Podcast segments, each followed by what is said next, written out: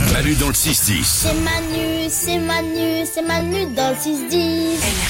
Voici les infos de Valou. Valou répond à tout. Il répond à toutes les questions que vous lui posez chaque jour sur l'application Manu dans le 610 en envoyant des messages vocaux. C'est parti. Une question sur une façon bien particulière de se saluer. Petite question, Valou.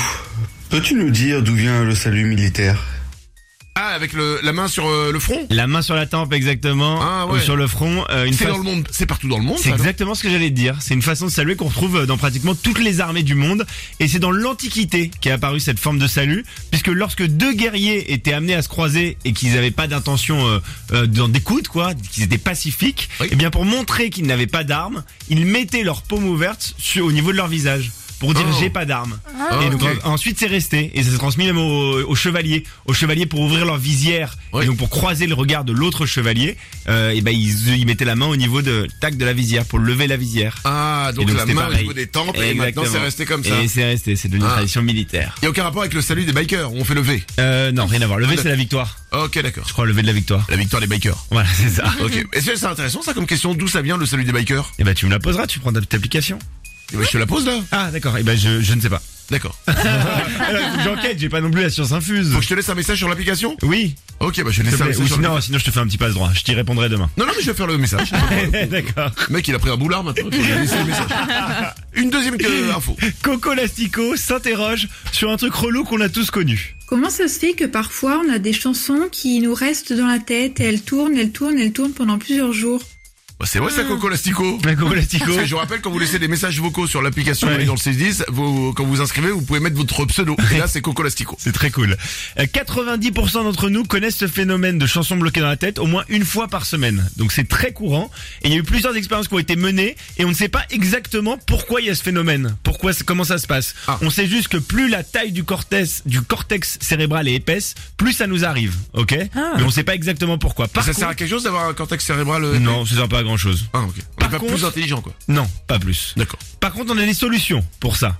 La solution basique, c'est de penser à une autre chanson. Bon, ça, c'est la solution basique. Merci, professeur. Mais jusqu'à l'arrivée de chercheurs anglais qui ont trouvé la solution ultime, qui est de mâcher un chewing-gum. Ils ont mené l'étude sur plusieurs centaines de volontaires, et le chewing-gum, ça permet d'altérer la mémoire à court terme et d'occuper le cortex auditif. Et du coup, ça va changer euh, l'interprétation du son et on va se oublier la mélodie.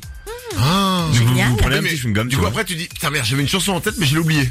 Ah oui, Ah, Ça, faut la noter avant, ouais. ah oui, d'accord, faut la noter. avant. Non, ne prenez pas de chewing-gum si vous voulez vous rappeler la chanson, c'est important. D'accord, ok. Oula, malheureux. Euh, une dernière question. Matty se pose une question sur le McDo.